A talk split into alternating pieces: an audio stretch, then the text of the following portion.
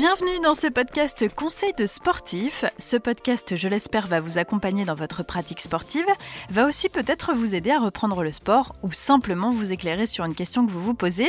Pour ça, je reçois des experts ou des pratiquants qui témoignent de leur expérience, de leur vécu. Et dans cet épisode, eh bien, je reçois Hortense, notre experte en jogging. Bonjour Hortense. Hello. Alors Hortense, tu es déjà intervenue dans un autre podcast pour nous aider à démarrer la course à pied ou bien la reprendre. C'est ça. Et c'est donc très sympa de t'avoir à nouveau à nos côtés. Je rappelle donc que tu es notre experte jogging, hein, puisque tu encadres des groupes de débutants et de confirmés euh, chez Decathlon euh, Lille Les Tanneurs. Et tu es toi aussi évidemment runneuse sur plusieurs distances, hein, du 5 km au marathon. Aujourd'hui, on va voir avec toi les bonnes pratiques. Alors j'entends par là euh, en gros ce qu'il faut faire et ce qu'il ne faut pas faire quand on est complètement novice dans la pratique du jogging et forcément donc les erreurs à éviter. La première question sera donc la suivante. Qu'est-ce qu'on doit absolument faire quand on décide de courir? Avoir la bonne tenue, je pense, avoir les bonnes chaussures, avoir la bonne panoplie entre guillemets. C'est-à-dire? Bah, pas courir avec euh, des chaussures euh, de tennis, le sport par exemple, ou des chaussures de fitness. Les chaussures de course à pied sont assez spécifiques quand même, avec un amorti qui peut être différent, avec une, oui, une chaussure différente. Pour éviter de se faire mal dès qu'on commence, je pense que c'est important. Et également une bonne tenue. Quand on court l'hiver, on évite de courir en t-shirt par exemple. Bah c'est bête, mais en venant aujourd'hui, je croise une euh, coureuse qui courait, elle était en t-shirt. Il fait zéro là dehors. Euh, certes, elle peut avoir chaud, mais pour avoir des coups de froid, c'est le bon plan quoi. Du coup, c'est quoi la bonne pratique sur la tenue? L'hiver, par exemple, avec le temps qu'il fait là, ça va être trois épaisseurs. Un truc assez moulant près du corps qui permet d'aérer la transpiration. Une sorte de petit pull au-dessus et un kawaii imperméable coupe-vent au-dessus. Et après, surtout très important, c'est de se couvrir les extrémités. Gants, cache-oreilles ou bonnet et des bonnes chaussettes. Et après, par exemple, l'été, ça va être également, euh, certes, on a chaud, mais éviter les insolations, donc pourquoi pas mettre une casquette, quoi. En gros, il faut toujours avoir quelque chose sur la tête quand on court. quoi. Ouais, C'est mieux. La casquette, c'est important. Je me doute. Et donc là, c'était euh, la partie donc bien s'équiper. Ouais. J'imagine qu'il y a d'autres pratiques euh, quand Oui. on commence la course à pied. Ce serait quoi la seconde? S'échauffer, Oui. s'échauffer, pas partir trop vite d'un coup, surtout l'hiver, quand il fait froid. C'est important de réchauffer le moteur, comme sur une voiture par exemple.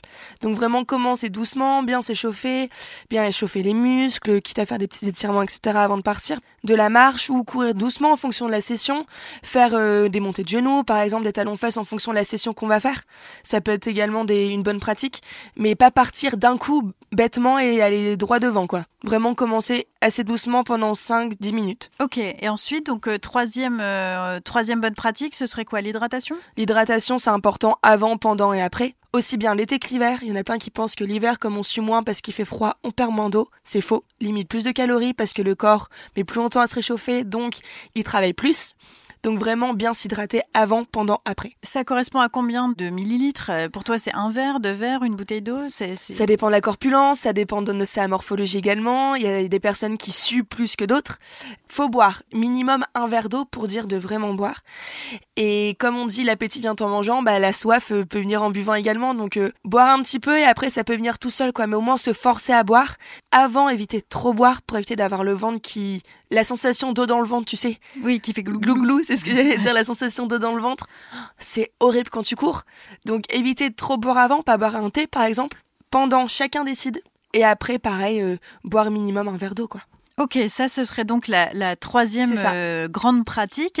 Alors moi j'avais une question parce que je suis pas une très grande euh, joggeuse, je m'y mets en fait. Et en gros, comment euh, je fais pour pas être essoufflée? C'est une histoire de vitesse, d'allure, de plan de course, de. C'est plein de choses à la fois. Déjà, c'est pas avoir l'habitude de courir. La course à pied, c'est un sport assez traumatisant qui utilise beaucoup de parties de ton corps, des muscles que tu ne connaissais pas forcément. Je pense qu'après ta confirme. première session, Je te confirme. t'as dû découvrir des muscles. Oui, oui, oui. j'en ai plein dans le corps que, dont je ne soupçonnais pas. l'existence. Oui. Et c'est plein de petites choses comme ça qui te coupent un peu la respiration. Si tu cours en groupe, les deux trois premiers kilomètres, t'as l'impression que ça va, donc tu vas parler. Au bout de 3 kilomètres ou 3 minutes, il y a plus personne, tu sais plus parler parce que t'arrives plus, t'arrives plus. Enfin, c'est compliqué de parler en même temps de courir quand tu débutes. Faut vraiment se connaître. Et également, ouais, éviter de courir trop vite, quoi. Donc c'est vraiment plein de petits trucs. Partir doucement, éviter de trop parler. Si tu parles, si t'as envie de parler, ralentis, clairement. T'auras toujours cette sensation d'être essoufflé parce que c'est une pratique que t'as pas l'habitude de faire. Donc le temps que ton corps s'y habitue, forcément ça peut être long. Après, il y a tout ce qui est bonne posture. Plus tu vas être recroquevillé sur toi-même, moins tes poumons seront, euh, seront ouverts. Essaye de tenir droit droite. Tu vas te sentir un peu mieux, tu vas te sentir euh, plus libéré en fait. Ok, et donc quand tu dis se tenir droite, ça veut dire que par exemple il y a un positionnement des pieds à avoir? Je sais qu'en marche sportive par exemple c'est le cas. Ouais, c'est très, technique. C'est très technique par rapport à. Est-ce que c'est la même chose que la course à pied? Non, pas tout à fait la même chose. Euh, enfin, t'as pas la même position à avoir qu'en marche nordique ou marche sportive par exemple. Mais oui, tu peux avoir une position de pied à avoir, mais c'est ça c'est plus pour éviter de te blesser. Ça va dépendre des chaussures également, mais ça ça va de base dépend de toi, ta façon de courir. Si t'es, après c'est très technique, si t'es supinatrice, pronatrice, neutre, c'est plein de petites choses comme ça. Et quand je veux être bon en course à pied, est-ce que je dois faire que de la course à pied? Non. Il y en a ah. plein qui pensent que full course à pied quand on va faire la course à pied.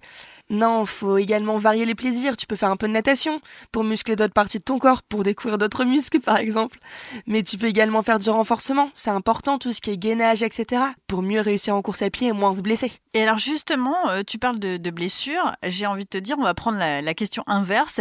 Qu'est-ce qu'il ne faut absolument pas faire quand on fait de la course à pied? Partir trop vite. Trop donner d'un coup, avoir un élan de motivation et partir à fond, faire des sessions tous les jours pendant trois semaines, ça n'a pas d'intérêt. Le repos est primordial pour progresser.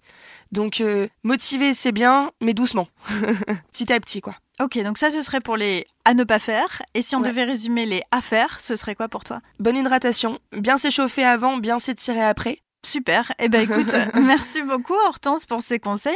Alors je doute pas hein, que tu viendras nous en partager d'autres sur cette pratique sportive dans d'autres podcasts.